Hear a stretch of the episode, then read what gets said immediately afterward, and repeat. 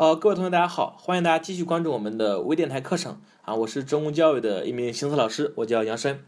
好，这一课我们来继续学习行测数量关系当中另外一个非常重要的考点，就是特指法以及特指法的应用。那那首先我们来看什么是特指法。那顾名思义，特指法就是通过设定特殊值来实现简化计算的这样一种方法。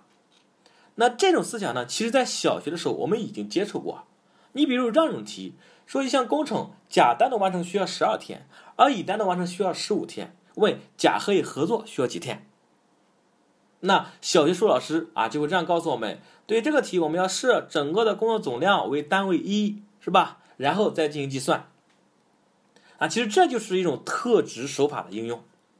那接下来我们看啊，在国家公务员考试当中啊，就在行测这种题目当中，什么时候才可以用到特指法？就特指法它的应用环境是什么？我们要知道，用一句话啊来描述，就如果说题干当中的某一个量啊具有任意性，我们就可以把这个量设定一个特殊的值。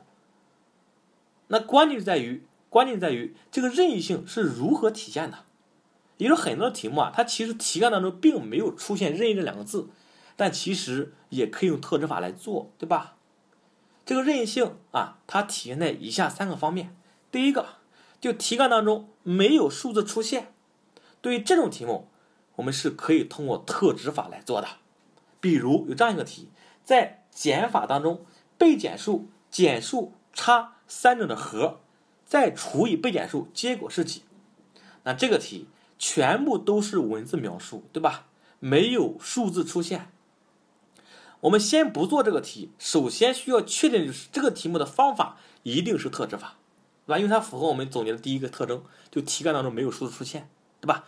当你确定了方法之后，再去求解，就会变得比较简单了啊。这是第一个方面啊，就题干当中无数字出现。第二个方面，就题干当中只有一种单位出现。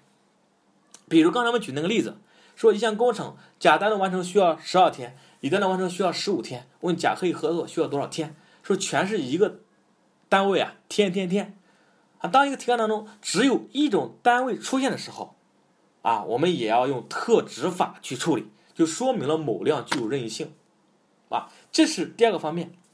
第三个，就题干当中只有比例的形式出现，那这种题目一般来讲。我们也是通过特值法去简化计算。你比如对于一些浓度的问题啊，或者溶液的问题，整个的题干当中，如果说只有百分数的话，那我们就可以确定这个题目一定是可以用特值法来处理的。好，这就是关于特值法的应用环境啊。也就是说，如果说某量具有任意的话，我我们就具有任意性的话，我们就可以用特值法来做。这个任意性体现了三个方面：第一个，就题干无数的出现；第二个，就题干只有一种单位出现，第三个就题干只有比例型出现，啊，这个应用环境大家一定要结合题目来去体会啊，并掌握。好，还有一个问题就是我们在设特值的时候啊，需要遵循的一个原则是什么？其实也可以简单的用一句话来概述啊，就是在设定特值的时候要遵循便于计算的原则，就怎么样好算我就怎么样去设。比如刚才还是那个题，说一项工程，甲单的完成需要十二天，乙单的完成需要十五天，问甲和乙合作需要多少天？那按照我们小学老师的讲法，令整个的工程总量为单位一。其实这种设特值的方法，并不利于我们最终计算。为什么呢？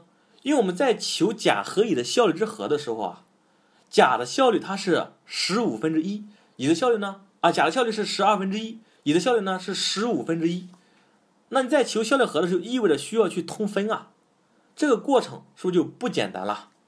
那么究竟如何去设？一般来讲，我们需要设甲和乙的最小公倍数作为整个的工程总量。那也就是说，我们可以设工程总量为六十，那甲的效率就是六十除以十二五，乙的效率就是六十除以十五四，对吧？接下来用六十除以五加四，啊，就是答案，就比我们设一要简单的多，啊，通过这个题，我们进一步去体会啊，在设定特征值的时候，一定要遵循便于计算的原则。好，接下来我们通过啊几个题来看一下特值法究竟是如何应用的。啊，刚才那个题说在减法当中，被减数减数差，三者之和再除以被减数，结果是几？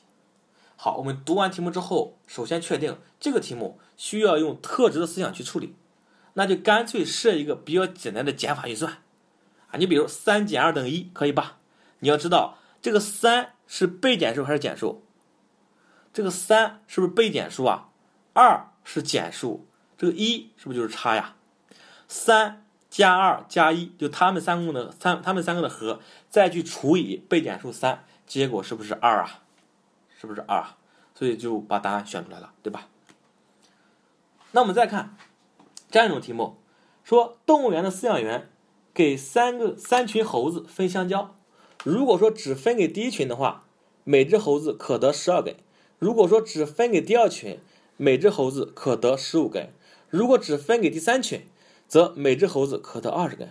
那么如果说平均分给这三群猴子，每只可得多少根？好，对于这个题，当我们读完这个题目之后，需要马上确定的就是这个题一定可以用特征法来做。为什么？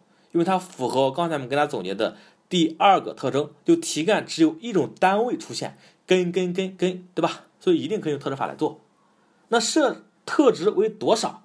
那这是不是就是设十二、十五和二十的最小公倍数啊？就一共有六十根香蕉，对吧？进而可以求。每一群猴子的只数吧，第一群猴子是不是就六十除以十二五只？第二群猴子呢，六十除以十五四只？第三群呢，六十除以二十三只？然后，如果说平均分给三群猴子的话，每每只猴子得多少根？就六十除以五加四加三的和，对吧？答案应该是五根啊，五根。好，我们再来看到题目，说一个容器内有一定量的盐水。第一次加适量水之后，容器内的盐水浓度为百分之三。第二次再加同样多的水后，盐水浓度为百分之二。那问第三次加同样多的水后，盐水浓度是多少？啊，对于这个题，我们读完一遍之后，一定要马上认识到这个题一定要用特值的思想来处理。为什么？因为它符合我们给大家总结的第三个特征，就题干全部都是比例的形式。都是百分数，对吧？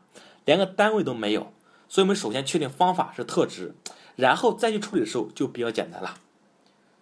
那我们在加水的过程当中啊，这个盐它的整个的质整体来看，它的质量是不会发生改变的嘛，所以我们就可以把盐作为一个特值，设定一个特值，对吧？